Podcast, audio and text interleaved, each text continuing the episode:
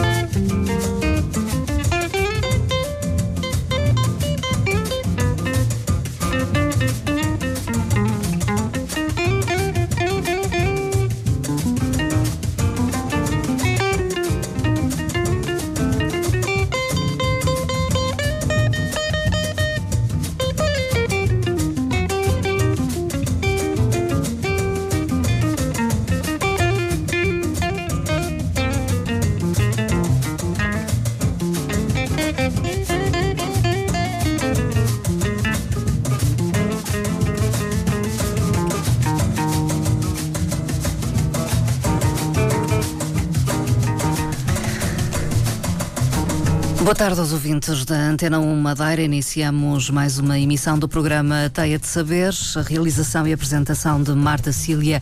A assistência técnica é de João Fonseca. Vamos aqui estar, como é habitual, até perto das 5 horas para mais uma conversa em estúdio. No passado dia 4 de julho, eh, aconteceu em Sintra o lançamento do livro Para que Outros eh, Vivam de Cristina Costa e Silva. 35 histórias a assinalar os 35 anos da missão da Esquadra 751 da Força Aérea Portuguesa. A sua autora é minha convidada esta tarde. Cristina Costa e Silva, jornalista desde 1990, exerceu a sua profissão eh, inicialmente no Rádio Clube do Funchal, depois também no Diário de Notícias e Jornal da Madeira, onde se mantém desde 1994. Antes de mais, eh, muito boa tarde. Boa tarde, Marta. Obrigada pelo convite. Obrigada eu por ter eh, aceito. Cristina Costa e Silva é autora então desse livro para que outros vivam. Pergunto Pergunto-lhe, foi um desafio que lhe lançaram este, o de escrever um livro? Este, este livro nasce de uma visita que eu fiz ao ano passado, no verão, ao Montijo. Uh, sempre que posso e que vou a Lisboa, visito as bases aéreas e as bases militares com que eu tenho trabalhado mais, mais próximo nos últimos anos no jornal. E a meio de uma conversa, o comandante da esquadra que sai agora, o Tenente Coronel Carita disse-me que tinha pena de sair da esquadra e não deixar as histórias escritas, as histórias da esquadra que faria 35 anos este ano. E eu perguntei-lhe porquê que eles não o escreviam e ele perguntou-me porquê que eu não o escrevia. Eu não veio a sério, vim embora, fiz o resto da visita e hum, em dezembro uh, recebi um, um contacto do, do Estado-Maior Uh, que me perguntou então, e aquela ideia sempre vai para a frente, olha que a esquadra faz 35 anos em abril. E eu disse, pronto, está bem. Uh, vamos, Mas foi uma surpresa avançar. essa formalização do convite. Às digamos. vezes nós falamos nas coisas hum, por brincadeira e nunca mais uh, lhe damos, lhes damos importância. São coisas de circunstância, coisas de momento e depois nunca mais lhes damos a importância que às vezes lhes poderíamos dar. E quando, quando se falou a segunda vez no assunto, eu achei que aquilo era mesmo a sério. E estávamos a quatro meses do aniversário da esquadra. Foi no início de dezembro, lembro-me perfeitamente de me terem dito então vamos avançar. Hum. E assim foi, avançaram. Eu perguntei como é que, que, que, seria eh, para fazer, uma vez que são quase 3 mil vidas salvas. Hum. Uh, eh, 3 mil histórias era impossível de contar.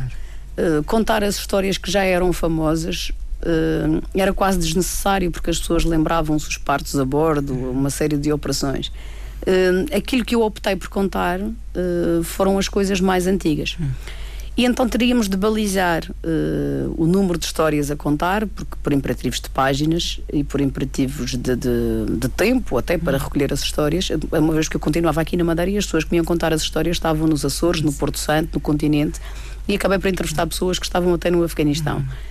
Uh, e então uh, a esquadra 751 sugeriu que se contassem 35 histórias, que não tinham forçosamente que ser cada uma de um ano. Uhum. Há anos aqui que têm várias histórias e há anos que não têm história nenhuma.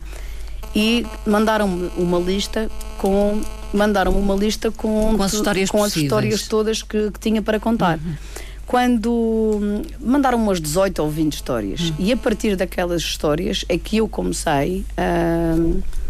é que eu comecei a descobrir que hum. havia mais histórias uh, por trás daquelas, porque a pessoa que me hum. contava aquela história dizia que também tinha estado envolvido noutra, que também tinha acontecido aqui e assim e assim, e a partir dali nós começámos a desenrolar o resto uhum. da, da meada. No fundo, juntaram-se talvez duas vontades. Por um lado, a dos elementos eh, da própria esquadra e dos seus responsáveis e a sua vontade. Isto na, na, na escolha das histórias. O telemóvel faz sempre muito ruído. O telemóvel, Portanto, o telemóvel desligar, estava desligado. Mas eles às vezes têm vontade própria. Têm vontade própria. o que aconteceu é que há muitos anos que eu acompanho, já desde que antes de entrar para o Jornal da Madeira, eu acompanhava as histórias de militares e sempre achei muita piada ao lado humano dos militares. Mais às militares do que aos militares até, porque acho que as mulheres conquistaram definitivamente o mundo que era só deles. E nestas, uh, nestas histórias, eu cheguei ao fim da 25 história e comecei por apresentar uma caixa e disse: Mas ainda não tenho nenhuma mulher a me contar uma história. Eu não acredito que toda a gente fala nos homens e nas mulheres das esquadras, os homens e as mulheres, mas o que é verdade é que não há cá nenhuma mulher. E disseram-nos: Ah, mas nós já não temos nenhuma mulher aqui na esquadra, na esquadra. Que, que, possa contar uma história, mas temos uma que está no, na, no Afeganistão. Que tinha sido a comandante que esteve envolvida no 20 de fevereiro na Madeira. E eu disse: Pronto, arranjem-me lá o contacto. Uh, como sabe que as maravilhas da tecnologia têm estas coisas fantásticas. Aliás, era isso que eu também ia perguntar-lhe: como é que fez essas entrevistas? Ao vivo, algumas delas, por Al... telefone, por Skype? O que, é, o que é curioso é que. Uh, eu sabia que tinha dois pontos de partida, que eram o general Cruz e o general Morado, que foram as pessoas que fundaram a esquadra em 1978, juntamente com o atual chefe de Estado-Maior das Forças Armadas, o general Luís Araújo, que foram a quem lhes deram os primeiros helicópteros Pumas em 1978. E eu disse: e como é que eu vou falar com os senhores? E a, a minha maior surpresa foi me dizerem: por Skype. Eu disse: bem, mas os senhores usam o Skype? Ah, sim, são, usam tudo, são perfeitamente incluídos nestas coisas das novas tecnologias. E eu, uma bela tarde de janeiro, liguei o Skype em casa, cada um na sua casa com o Skype, liguei o gravador e tive duas horas e meia à conversa. Nasceram as primeiras seis histórias que eram as histórias mais antigas. As histórias, uh, provavelmente as mais ricas, porque hoje em dia têm helicópteros, mas na altura tinham metade do que têm hoje e tinham, fizeram coisas fantásticas, como um deles, a primeira travessia entre a ponta de Sagres e o Porto Santo, em 1983. Como é que eles perceberam se havia combustível suficiente para vir de Sagres ao Porto Santo? Na véspera tinham feito Montijo, Vila Real, Montijo, que era a mesma distância que iam ter que utilizar. Como chegaram ao fim da viagem com combustível, no dia a seguir aventuraram-se pelo Atlântico abaixo para o Porto, Porto Santo. Santo. Em março de, 2000, de, de 83, essa viagem foi repetida e alguém disse nesse, dessa vez ao outro general: Olha, já que estás aí, vai até às selvagens. As selvagens, mas para quê? Não, vai lá não precisas de ir lá fazer nada. E foi aí que se começou a mostrar a soberania do, da, da Madeira e de Portugal em relação às selvagens, porque havia, havia os, os problemas que tinham vindo nos anos 70, e então eles questionam até hoje. Houve muitos voos que fizeram, e no livro falam sobre isso. Houve voos que fizeram que nunca questionaram, mas que sabiam que eram perfeitamente uh, dispensáveis.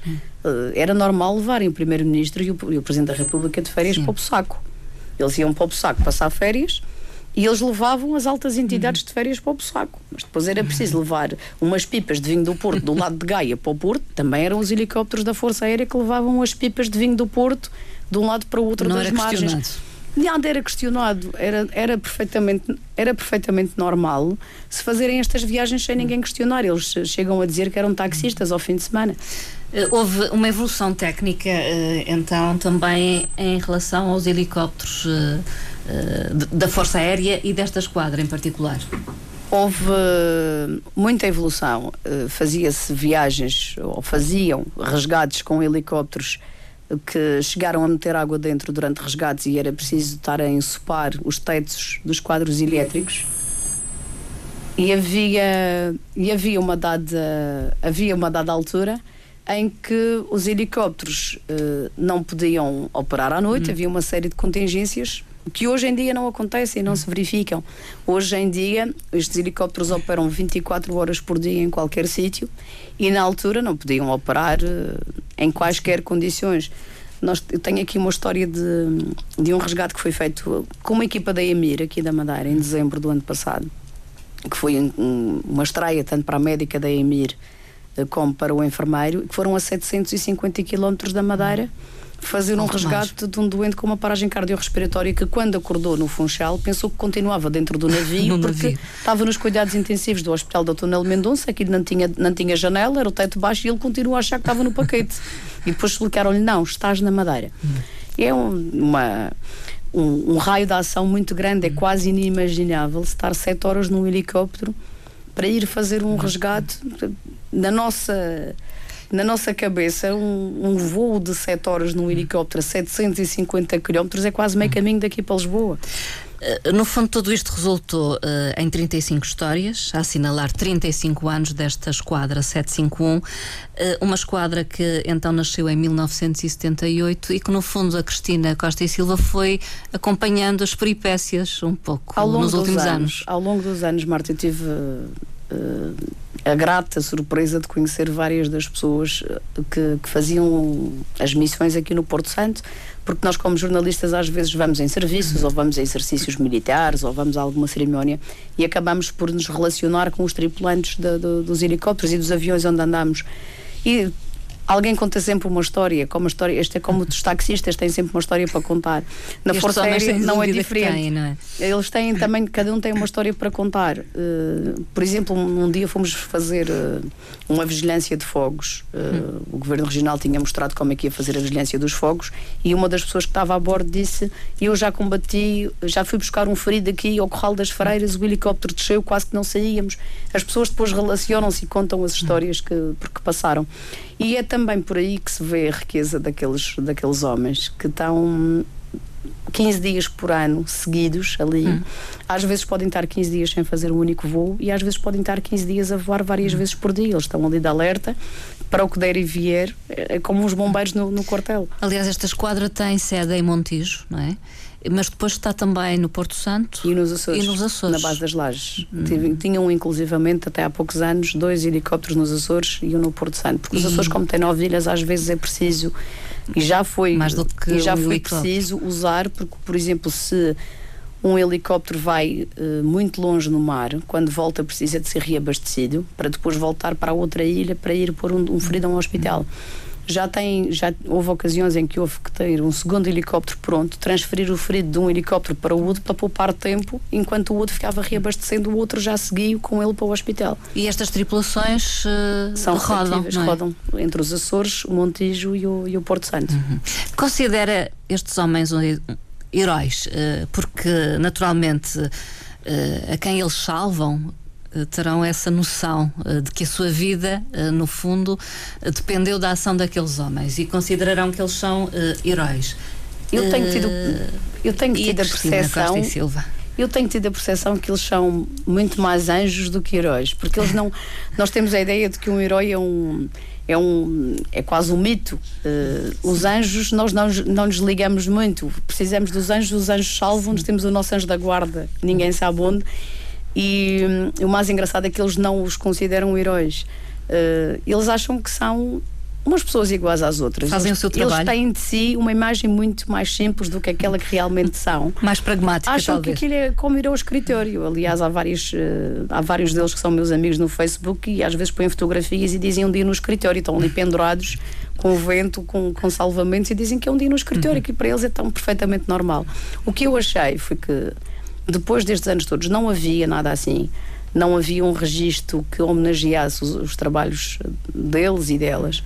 Não havia nada que, que acabasse por eternizar, vá lá, o trabalho que eles fazem, porque eles depois vão-se embora, reformam-se ou saem às vezes da esquadra por limite de idade e levam as histórias com eles.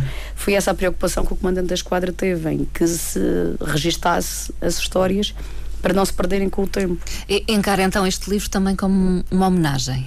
É sobretudo uma homenagem, sim, Marta. Hum. É uma, uma homenagem a pessoas que muitas vezes não veem os próprios filhos nascerem porque estão de serviço ou no Porto Santo ou nos Açores e são eles que participam nos partos de mulheres que estão a ser transportadas inteirilhas nos Açores, por exemplo, e cujos filhos nascem acima do, em cima da água e onde as certidões de nascimento acabam por ter as coordenadas geográficas e não o nome de nenhuma ilha. Ah, é uma curiosidade, não, não calculava que Há era vários assim. nascimentos nos Açores que têm as coordenadas geográficas como naturalidade, porque ele é dada à mãe a hipótese de escolher se quer pôr a ilha de onde saiu, a ilha onde vai aterrar ou a coordenada. Normalmente as mães escolhem a naturalidade dos filhos, a coordenada, a coordenada geográfica. geográfica. É possível. E colocam uh, uh, o nome dos filhos, uh, os o nome dos tripulantes. E padrinhos. Há vários casos Sim. de padrinhos de comandantes de, de, de, de, aeronaves açorianas, não só dos helicópteros, mas também do, do antigo Aviocar e o, atualmente o C295 da Esquadra 502, que são padrinhos das crianças. Mas hoje em dia parece que que isso acabou por ser. Não, não caiu muito em desuso, mas já é mais anormal as senhoras terem os filhos no, nos aviões e nos helicópteros porque já são transferidas, e como aqui no Porto Santo, são transferidas antes do antes. termo da gravidez para, para outra ilha. Uhum. Para que não aconteça Para que não aconteça, depois não há dinheiro para, para, para tantos batizados e tantos padrinhos. Uh, este livro foi uh, apresentado uh, em Sintra. Porque... Foi propositadamente por ser um museu do ar hum. e é onde está o helicóptero 19512, que é o helicóptero que transportou o Papa João Paulo II na sua hum. última visita a Portugal. É um Puma uh, e o Museu do Ar tem deliberadamente esse Puma por ter a esquadra achou quando reabriram o Museu do Ar que era o Puma mais emblemático da Força Aérea exatamente porque tinha transportado João Paulo II, é um bocado como que abençoado. Está lá em exposição? Está lá, foi inclusivamente lá que foi feito a seguir a sessão de autógrafos e de venda dos livros. Uh, os generais uh, e os comandantes das quadras fizeram questão uh, de que fosse aquele o fundo ou o cenário para, para a apresentação do livro.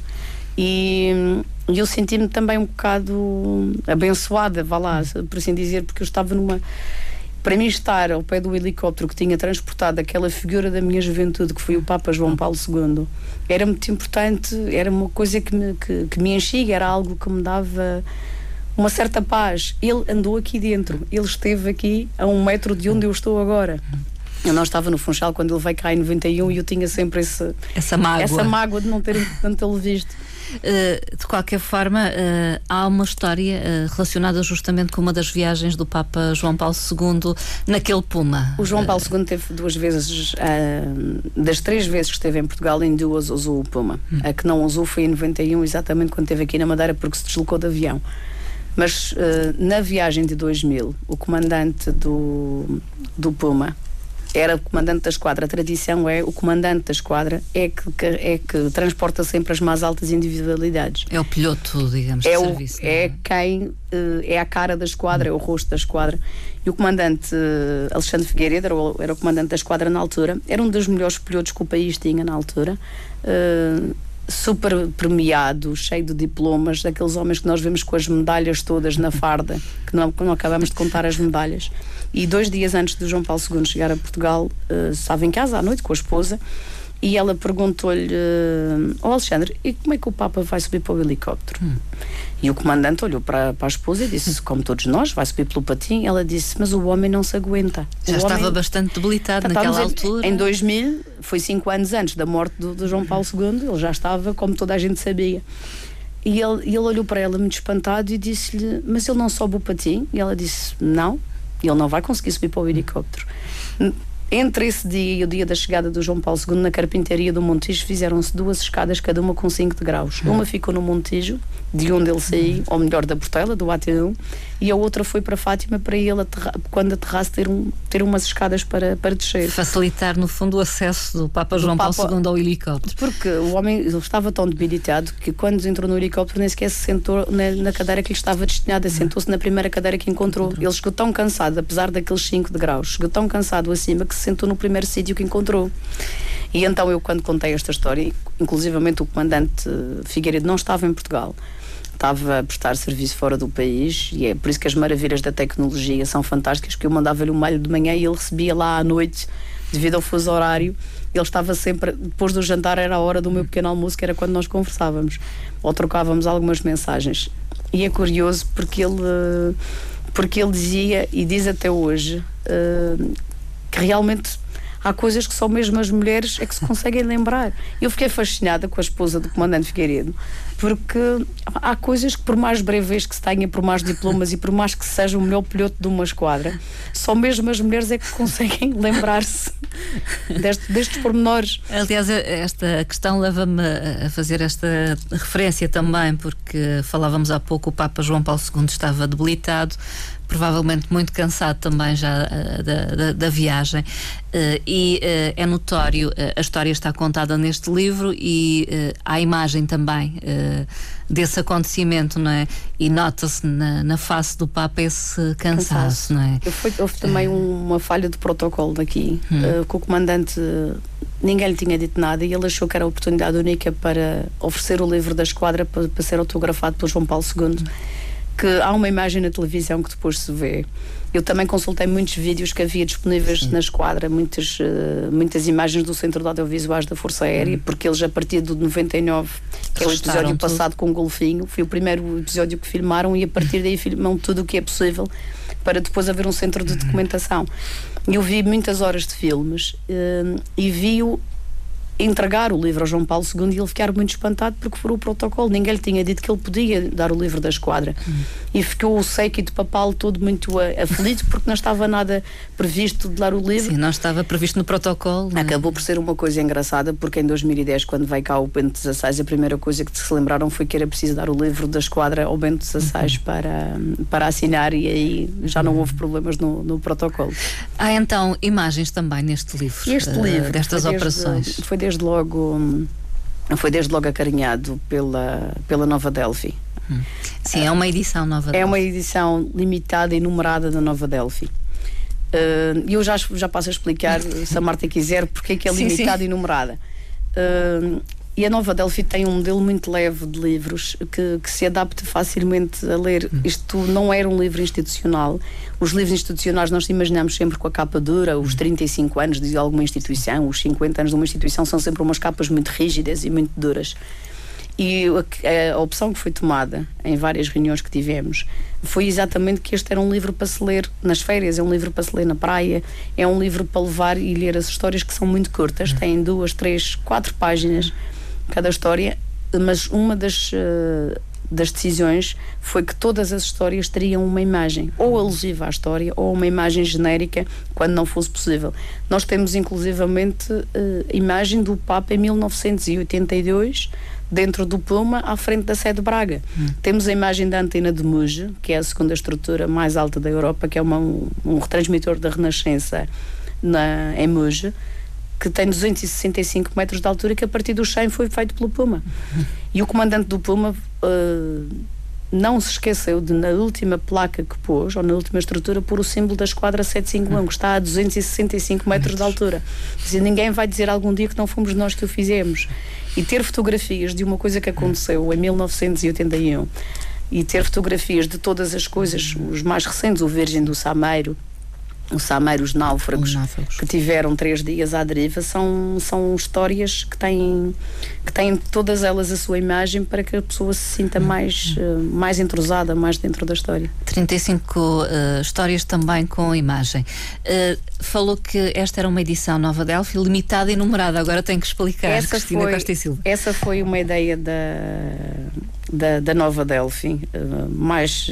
mais mais ainda do, da Nova Delphi foi da Célia Pessegueiro, que é a uhum. diretora editorial, que acho que às vezes por pessoas novas a fazer as coisas eh, traz ideias uhum. fantásticas.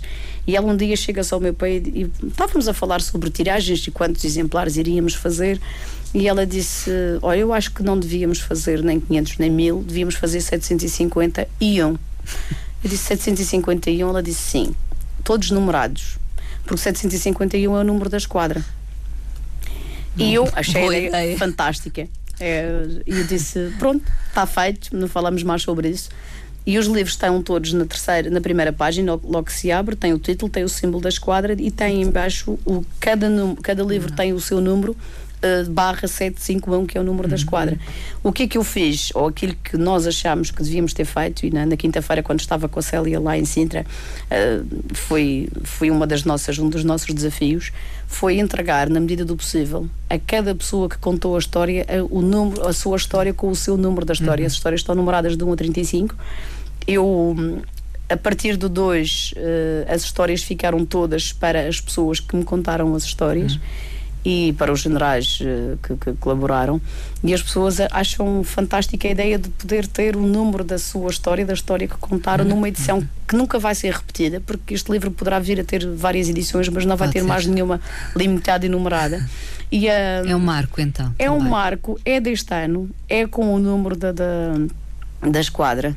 Uh, é um livro de capa mole, uh, com 200 e poucas páginas mas que é um é aqueles é aquilo quase que se, que se, se, diz que é um livro de bolso, porque isto uhum. é um uhum. livro muito fácil de levar, não é um livro grosso, não é um livro daqueles eu, eu, eu leio às vezes livros que fico com, com, com os braços a doer de estar, segurá-los segurá entusiasmada na história e não consigo, não consigo ter ali uh, equilíbrio para os braços. Mas a apresentação foi muito emotiva. Uh, Confessou-me antes de começarmos esta conversa? Uh, ainda, ainda, é, ainda, é uma, ainda é um episódio da minha vida que me deixa, que me deixa com alguma emoção. Eu tive, tive o prazer de contar com a maioria dos membros da esquadra do passado. Uh, e com muitos dos atuais, os que não estavam de serviço nem no Porto Santo, nem num treino de sobrevivência em Troia, porque havia um treino de sobrevivência em Troia e elementos da esquadra que não puderam estar. Uh, e tive várias pessoas de longo de várias gerações da esquadra ali, inclusivamente tive náufragos. Hum. E a meio de, de, lá das palavras que estava a dizer no palanque, comecei a olhar uh, uh, para a frente e percebi que as pessoas estavam a chorar, que estavam emocionadas, incluindo esse náufrago que soluçava. O homem estava completamente aflito porque não se controlava a chorar. E foi nessa altura que eu percebi que aquilo que eu estava a dizer estava a tocar o, aqueles homens hum. que nós habituamos sempre que os homens de farda não têm emoções, os homens uh, os homens para já normalmente não têm emoções. Não choram. Os homens não choram, mas um homem de farda cheio de medalhas penduradas a chorar é uma imagem que me fez olhar durante o resto da, da, da, alocução que fiz, três ou quatro minutos, fez-me olhar para o papel e não conseguir levantar mais a hum. cabeça, porque eu tenho a sensação de que se levantasse a cabeça e de que os visse a chorar, também se não ia conseguir emocionar. acabar de falar. Confesso que houve um momento em que me emocionei. Quando acabei de falar, uh, quis oferecer, uh, e essa foi também uh, uma ideia da, da Nova Delphi, o número 751 ficou para a esquadra. Hum porque achei que, por alguma maioria de razão, aquele número teria que ser o número com que a esquadra ficaria. Já recebi depois, entretanto, um telefonema do comandante da esquadra a dizer que já mandou fazer uma vitrine para, para pôr lá o, o livro, livro. Uh, para ficar para os próximos anos como o livro da esquadra. Uhum. Nós vamos uh, falar aqui de algumas histórias mais significativas, ou pelo menos aquelas que a Cristina Costa e Silva considera uh, significativas por um ou outro motivo. de qualquer forma, tenho que lhe perguntar: o livro está disponível na Nova Delphi? Na Nova Delphi, a partir de amanhã, por, para entrega. Não pensou fazer um lançamento aqui? Está previsto fazer um lançamento no Porto Santo. No Porto Santo. No Porto Santo, claro. por maioria de razão, porque, até porque uh, houve essa percepção. Muitas das histórias são no Porto Santo, muitas histórias nos Açores e muitas no continente. O livro está quase dividido em terços, com histórias contadas de, nos três pontos tocados pela Esquadra 751 e alguém me estava a dizer que, por maioria de razão, já que a esquadra opera no Porto Santo, nunca poderia fazer uma apresentação na Madeira, teria de ser sempre no Porto Santo, que é onde a esquadra opera, e eu tenho que me render à evidência. É evidência, porque o Porto Santo.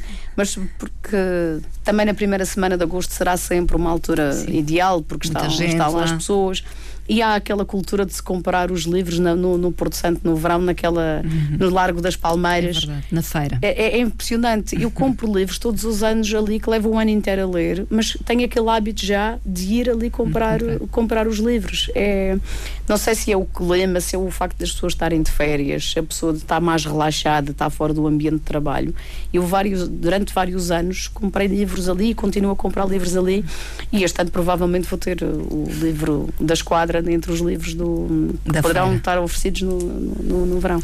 Chama-se Para que Outros Vivam naturalmente que fazemos uma interpretação linear, porque a verdade é que estes homens trabalham muitas vezes para que outros possam E é também, viver. Marta, o símbolo é o, o slogan, o lema da esquadra é o 751. Lema, pois. E é um lema que é adotado por quase todas as esquadras de, de, de salvamento hum. uh, a nível mundial. Uh, é às, comum a, às a esquadras de busca e salvamento. Uh, houve muitas coisas engraçadas que eu aprendi ao longo deste livro. Uhum. Uma delas foi de que os helicópteros não voam.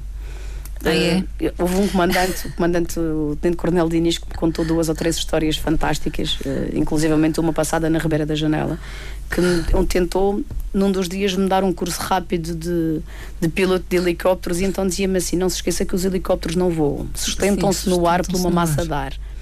E eu olhava para ele, muito espantada. E depois ele explicava. Uh, por isso, nós temos que fazer uns, uns círculos e temos que ir fazendo as aproximações para ir apalpando o ar.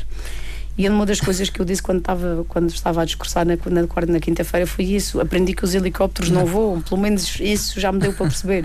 Houve coisas que, que aprendi também, que o, os símbolos das esquadras e os números das esquadras têm tudo a ver não, não são um número aleatório, hum. não é um número que, que aparece Sim. ao acaso. O 7, por exemplo, quer dizer helicópteros, o 5 quer dizer busca e salvamento e o 1 quer dizer que é a primeira esquadra de busca e salvamento hum. em helicópteros. Já agora, eh, eh, eu notei logo que tinha errado quando inicialmente falei em esquadra 751 e depois a Cristina Costa e Silva, quando retoma a palavra, disse esquadra 751. Eles, eles chamam a 751 exatamente porque é helicópteros, busca e salvamento é a primeira. Houve uma nos Açores que foi desativada no fim dos Pumas, que se chamava 752, era de busca e salvamento em helicópteros, mas era a segunda esquadra do género. E se tivesse havido terceiras e quartas esquadras, seriam sempre com o 3 e o 4. Quando se fala nas esquadras 502, é porque há uma esquadra 501. Já aprendi qualquer coisa também. Eu, eu, espero, eu espero que as pessoas aprendam muito com, com o livro, mas aprendam, aprendam sobretudo o lado humano destas, uhum. destas pessoas que, que choram e que riem imenso, mas que, que, estão sempre lá para nós. Falamos já de uma das histórias uh, com o Papa João Paulo II. Uh, nessa altura, uh, nesse bocadinho de conversa, referiu a história de um golfinho. O golfinho asa. o golfinho asa. Uh, o golfinho asa é um golfinho que em 1999 ficou atolado num afluente do Rio Sado. Uh, porque quando o rio baixou, ele não conseguiu nadar e acompanhar o rio e ficou lá atolado. As pessoas sentiram-se aflitas, inclusivamente uma, uma grávida que era bióloga que tinha uma gravidez de risco e estava em casa e que ouvi dizer que o golfinho estava em aflição. Ela saiu de casa mesmo nos sete meses da sua gravidez de risco e foi-se embora salvar o golfinho. Chamaram uh, o helicóptero porque descobriram que era a única forma no sítio onde o golfinho estava de tirá-lo dali com vida.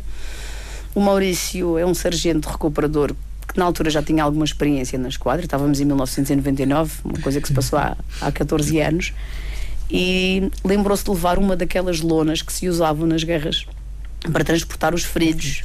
E então, antes de entrar no helicóptero, fui a correr buscar uma lona daquelas porque achou que era a única forma de, de, salvar a situação. Levou a lona, o helicóptero desceu várias vezes, porque o golfinho, além de estar aflito, estava assustado, uh, estava a ficar desidratado, as pessoas jogavam-lhe jatos de água para, para mantê-lo hidratado e meteram o golfinho, rolaram-no para cima da lona. Quando o helicóptero levantou a primeira vez, eles descobriram que o golfinho não estava em equilíbrio e voltou a cair. Hum. Voltaram a encaixá-lo e levaram-no para o Rio Sado. o, o Sargento Maurício conta, conta uma coisa fantástica que, que, da imagem que tem de olhar de cima para o, para o helicóptero ou para baixo, vi o, o golfinho a sobrevoar uma canoa. E o homem que estava na canoa a pescar a meio do rio Sado a olhar para cima a ver um golfinho a lhe passar em cima. Muito espantado, voar. Deitado numa lona. E ele, essa, essa reportagem eu repesquei-a hum. no, no Partidos e Achados da SIC em que eles entrevistaram outra vez o homem 15 anos depois, entrevistaram a bióloga que contou as loucuras que fez naquele dia e contaram a história do golfinho e que se vê o golfinho a sobrevoar uh, boa parte do Rio Sado e hoje em dia ainda existe, ainda está no Rio Sado, o golfinho faz as delícias dos Sim. turistas, que o ruaz está identificado. Está identificado porque tem uma barbatana inclinada. Uh, outra coisa que eu aprendi foi que os golfinhos têm o de identidade nas, nas barbatanas, que têm todas umas barbatanas diferentes, diferentes uns dos outros. Este livro deu-me para aprender muito, deu-me para, para rir muito e para chorar muito também. Uhum. O que quer dizer também que estes homens, para além de salvarem uh, homens e mulheres, uh, também salvam animais. Animais. E são chamados para as mais estranhas missões. Sim, ah, no início dos anos 80 houve um nevão na Serra da Estrela que deixou deixou várias vacas isoladas e sem comida e foi a esquadra 751 que teve de ir deitar fardos de palha às vacas no segundo dia porque no primeiro descobri que não podiam trazer as vacas. Uhum. Tentaram pô-las o mesmo sistema que tinham usado com o golfinho mas as vacas não colaboraram tanto como o golfinho, nem tinham tanta gente a ajudá-las, e então desistiram e trouxeram, acharam que era mais prático levar Trazer os fardos no dia a seguir para as vacas comerem. Então eles dizem que carregam tudo, é animais, seja vivo ou seja morto, é o que eles dizem, seja comida para animais, seja animal de quatro patas, seja pessoas.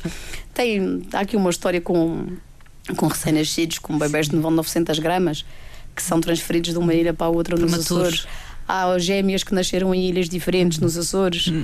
porque uma nasceu quando o helicóptero ainda não tinha saído e a outra só, só nasceu quando o helicóptero aterrou na outra ilha. Há histórias. Muito há um, curiosas. Há histórias engraçadas e há uma história. Uh, que eu não vou dizer qual é, porque eu não posso ter uma história preferida a meio de todas as outras. Eu li várias vezes o, o livro durante. Uh, durante a sua feitura, isto escrever um livro uh, dá menos maçada do que lê-lo depois. Ah, sim. Porque a pessoa depois tem que ler com os olhos de quem repetir duas palavras na mesma linha, tem que emendar e depois, entretanto, essa palavra já fica encostada a uma igual que está tem na que fazer linha. Uma revisão. Nós fizemos seguramente quatro ou cinco revisões do livro. E a Célia dizia-me sempre que nunca eram suficientes e que os livros, as revisões por aparecem mais que se façam, sempre, aparece sempre algumas gralhas. Felizmente, eh, pela que, não. tenho lido agora, comecei a ler o livro na ótica do leitor e não na ótica do escritor e não tenho, não tenho, não me deparei com com nenhuma, nenhuma situação dessas, mas o mais curioso é que há uma história que eu já li quatro ou cinco vezes e das quatro ou cinco vezes que li chorei. Hum. Uh, o que não deixa de ser estranho, porque fui eu que contei aquela história. Uhum. E um, um dos Mas recuperadores. Um dos recuperadores dizia-me que eu tinha uma forma de contar a história e que os fazia a todos eles revivê-las como uhum. se estivessem dentro do, dos helicópteros outra vez a fazerem as operações. Uh, há algumas pessoas que dizem que eu, que eu tenho uma capacidade de transportar as pessoas para dentro das histórias quando conto as histórias. Havia um período que dizia que inclusivamente parecia que tinha sentido outra vez o mar salgado na cara quando estava a fazer o resgate. Eu achei, achei engraçado. Mas um dos, um dos, um dos recuperadores disse-me que que a forma como eu descrevi a história que o fez relembrar aquele dia e se arrepiar e chorar. E realmente a verdade é que cada vez que eu leio aquela história me faz, me faz chorar. E isso também é compensador, não é? É, não sei se nós, era esse o objetivo da escrita. Sempre que não tínhamos que pois ter emoções, não é? que temos que transcrever as emoções do outro sem ter as nossas. Uh, mas a dada altura do, do livro, Marta, acredito que eu achei que eu fazia parte daquelas tripulações. Achei que há inclusivamente uma história em que parece em que eu descrevo que deixei a minha imaginação entrar e sentar-se no fundo do helicóptero e descrever tudo o que estava a passar, sentada quietinha no fundo do helicóptero a ver tudo o que estava a passar. É uma história que envolve oito náufragos, o nono não pôde ser salvo. E, e é também com o Tenente Coronel Diniz, que tem uma forma fantástica de descrever os episódios e que nos entusiasma pela, pela forma como conta. E não, não puderam, infelizmente, salvar a nona pessoa e, e eu senti que tinha entrado naquele helicóptero com uhum. aqueles homens e que tinha feito aquela viagem com eles. Mas voltemos à história que mais a emociona. É da criança. A história que mais me emociona, pronto, acabou por me fazer falar a história que mais me emociona. Eu sou mãe, quando nós somos mães, às vezes vemos as coisas de, uma, de, de formas que não víamos antes Sim. de termos os nossos filhos. E depois na, na pele daquela mãe que não conseguiu sair do iate. Uh, esta história passa-se em janeiro de 1999, numa viagem entre o Porto Santo e a Canárias. Nessa, nessa tarde tinha sido avisado o senhor, o cabeça de casal, era um casal francês, tinha sido dito ao francês que não saísse do Porto Santo porque o mar estava mau. Um veleiro, então? Um veleiro em que ele achou que os homens do mar uh, normalmente sabem sempre mais do que toda a gente e eles é que conhecem o mar e são sempre os primeiros a serem salvos e são os primeiros a pedir ajuda quando estão aflitos. O excesso de confiança às vezes faz isso. Mas ter excesso de confiança, eu cheguei a ter raiva daquele pai eu cheguei a, a, a, querer estar com aquele pai à minha frente para poder, para poder lhe dar umas bufetadas. A quase condená-lo, digamos. Porque ninguém sai do, do, de um sítio que não conhece para um mar onde nunca navegou com uma esposa e uma criança com quase 4 anos. Uh, oito horas depois foi pedido o alerta de resgate porque estavam com vagas de 6 e 7 metros e estavam completamente aflitos e acabou por pedir o apoio à Força Aérea. O helicóptero sai do Porto Santo, era um Puma ainda na altura com menos eh, capacidade de ação do que o EH, e vai em direção a Canárias para ir buscá-lo. Eles sabiam que eram três tripulantes. A dada altura perceberam-se que não eram três, eram dois e meio, porque um deles era criança, portanto nem era um adulto. Uh, o turbilhão de emoções que aquela tripulação sentiu, alguns deles pais, a imaginar que poderia ser o seu filho a estar naquela, situação. naquela situação, fê-los ficar com uma adrenalina muito, muito mais ativa hum. e ter que ter frieza para planear, fazer o briefing de segurança e tentar perceber como é que se abordava um navio, que ainda por cima é uma embarcação com mastros, os helicópteros não podem uh, atuar a direito ou à vertical de, um, de, uma embarcação com mastros, por sob pena do recuperador ficar enliado nos mastros e na, nos cabos, e a seguir é muito mais complicado, até porque, põe em perigo a própria tripulação do helicóptero. O recuperador uh, teve a frieza suficiente para descer, mostrar toda a sua capacidade. Eu, eu acho que, apesar disto tudo, o, os, o casal de franceses ainda teve sorte porque estava perante um dos melhores recuperadores do país. Uh, era uma pessoa que era instrutor, era avaliador, ele tinha no currículo muitas horas e muitos salvamentos. No fundo, acabou por ser o tal anjo que veio do ar, foi o anjo certo na hora certa, porque provavelmente se tivesse sido um outro com, com menos experiência, se calhar o desfecho não teria não sido esse. E o desfecho foi feliz? Foi feliz porque ele, a primeira coisa que fez foi passar um cabo para a criança e salvou a mãe e o filho. O instinto maternal da mãe não, não permitiu que ela saísse de livre vontade da embarcação. Ela não quis abandonar o filho. Uhum. Uh, não é questionado se ela tentou abandonar o marido ou não, se ela faria o mesmo pelo marido, mas pelo filho fez e ela não quis sair. Teve que ser explicado que ela ia, que o marido ia depois e que o filho Sim. ia a seguir. E o recuperador, o sargento Teixeira, passou um cabo de segurança para a criança e amarrou a criança assim. Uhum. E fez todo o, todo o salvamento do pai e da mãe com a criança Com a criança amarrada. sempre com ele. Quando ele vai sair com a criança, era o último salvo, a última pessoa a ser salva era a criança. Uh, há uma série de, de, de, contratempos a bordo. Estávamos com vagas de 7 a 8 metros no, verão, no, no inverno, estávamos em janeiro de 99. Portanto, a noite escura, uh, nuvens, chuva. E ele sente uma pancada nas costas e percebeu que tinha levado com a embarcação em cima. Ele de repente descobriu que estava debaixo da embarcação, tinha, tinha sido Virado. projetado para a água com a criança ele até hoje diz que não sabe onde é que foi buscar forças para sair debaixo do barco. Só se lembrava do miúdo e que tinha que salvar-se a si e à criança. Tinha feito essa promessa à mãe, ele, provavelmente. Ele, ele, prometeu à mãe e, e longe de estava de imaginar nesse dia que daí a seis meses ia estar no, na sala da Presidência da República a ser agraciado pelo Jorge Sampaio.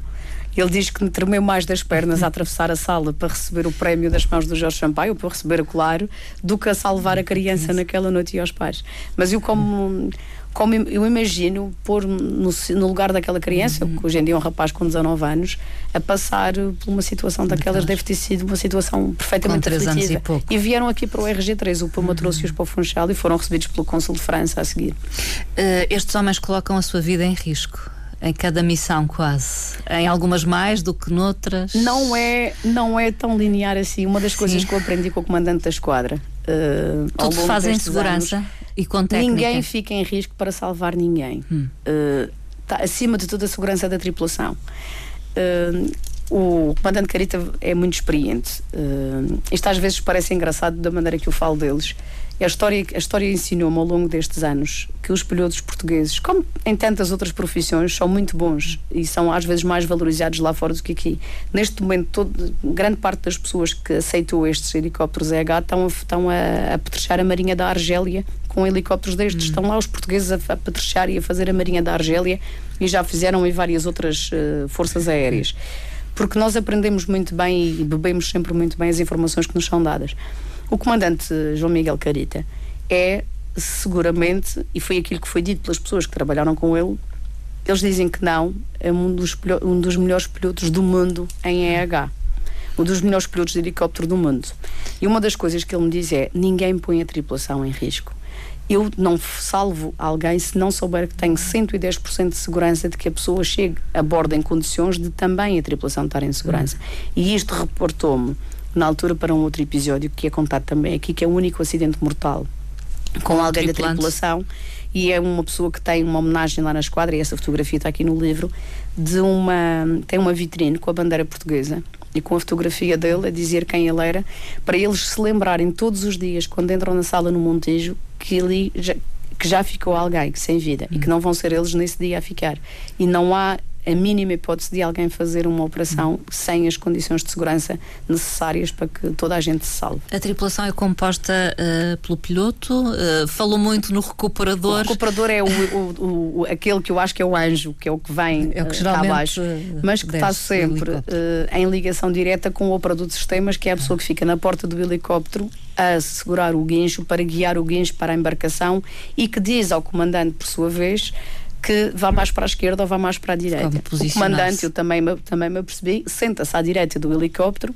porque é onde tem o retrovisor que consegue ver a porta atrás onde o recuperador opera. Está.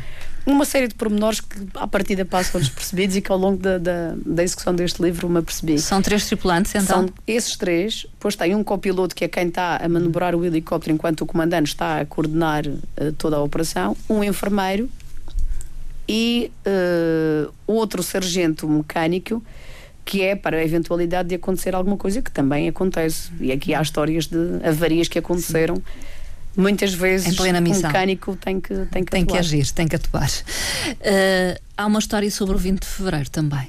Também. Há três histórias neste livro Sim. passadas na Madeira eh, que não foram em mar alto, mas que foram em terra. em terra. Uma na Ribeira da Janela, com uma turista. Foi nessa história que eu percebi que os helicópteros não voavam uma com um parapente no ilhéu de fora na, da Ribeira da Janela, aquele ilhéu que é característico da Ribeira da Janela, e o helicóptero teve que vir do Porto Santo. O, o, comandante, quando me contou esta história, diz que quanto mais se aproximava, menos acreditava que aquilo era possível. Ele dizia que era como é que uma pessoa tinha ido bater aquele, aquela ponta daquela agulha como é que alguém conseguia ter tido a destreza ou o azar ou a sorte suficiente, que ninguém sabe até hoje se foi sorte, se foi azar, de ir ali bater. Uhum. Foi uma operação extremamente arriscada tirá-lo dali, porque as pás do helicóptero, se depois estiverem muito perto, correm o risco de projetá-lo em vez de, de o defender.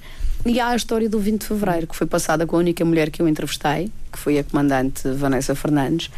Uh, a Vanessa tinha 28 anos, estava no Porto Santo de Serviço quando um disseram para vir ao Funchal, e é uma das histórias que é aqui contada também, que no livro que está à venda a partir da manhã, no site da Nova Delta e nas livrarias.